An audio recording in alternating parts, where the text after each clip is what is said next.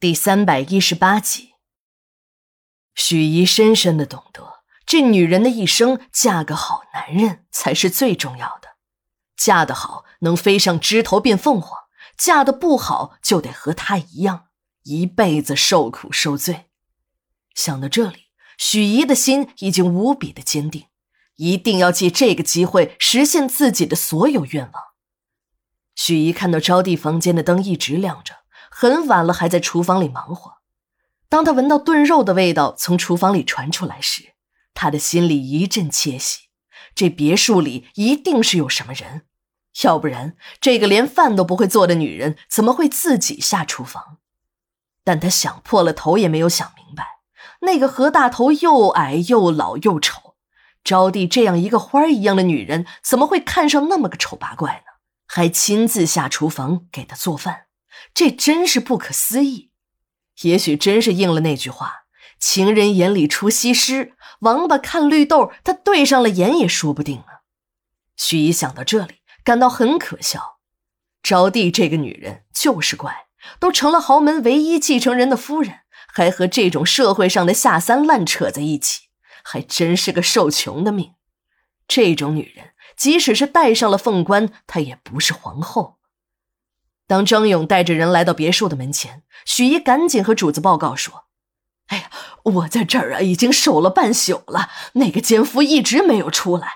这个时候进去，一定能把这对狗男女堵在里面。”然而，许一错了，而且错的他自己都感觉自己很离谱。张勇的手下在别墅里里外外的搜了一圈，连个奸夫的人影也没有找到。这下轮到许怡吃苦了。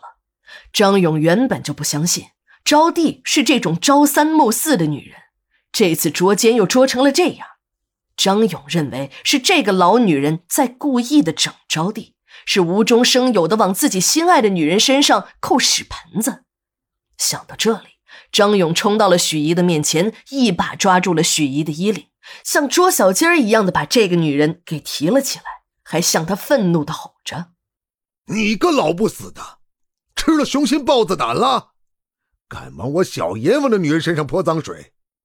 要不是看在你跟着我们张家这么多年的份上，今天非撕烂你的嘴！哎呀，少爷，我真的没有撒谎，真的没有撒谎啊！是有个男人，一个男人和夫人约会。许姨还在极力的辩解着，她越辩解，张勇就越生气。你还敢嘴硬？口口声声说有，你说这个人是谁？是谁？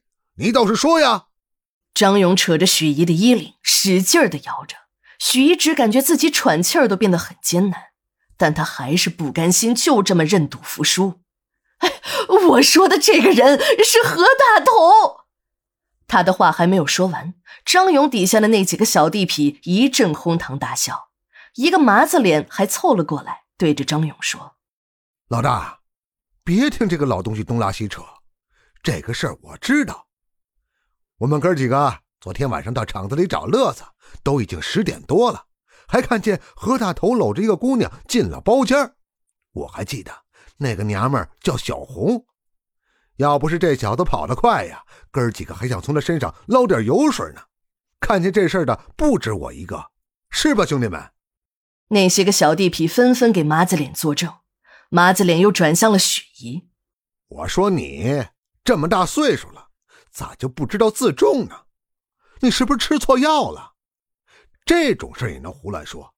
亏得老大一家人一直对你这么好，你的嘴真他妈没个把门的！看老大今天怎么整治你！”许姨的大脑里一片空白，她怎么也不敢相信，自己那么确切的消息竟然是个哑弹。让自己丢人现眼不说，如果自己的女儿小燕也受了连累，那就真的是得不偿失了。小燕看着母亲，早已经没有了刚才的傲气。眼见这个捉奸的计划穿了帮，自己一点都帮不上母亲。他知道，这个时候只有招娣才能劝得了张勇。如果招娣非要追究这件事儿，他们娘儿俩就真的是凶多吉少了。小燕也顾不上什么脸面了。母亲为了自己已经丢尽了脸，这回也该让自己这个女儿丢一次脸了。他想求招娣，让招娣为自己的母亲说一句好话，放过母亲一马。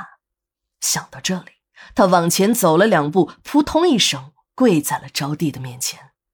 张家别墅门前的一辆高档轿车里，两个女人坐在车里，她们也是得知了这个捉奸的消息才来看热闹的。当得知事情闹成了这个样子时，虽然他们都各怀心事，但是这个时候他们的心情一样的沮丧。更远处，一个男人看着乱成一团的张家，会心的笑了。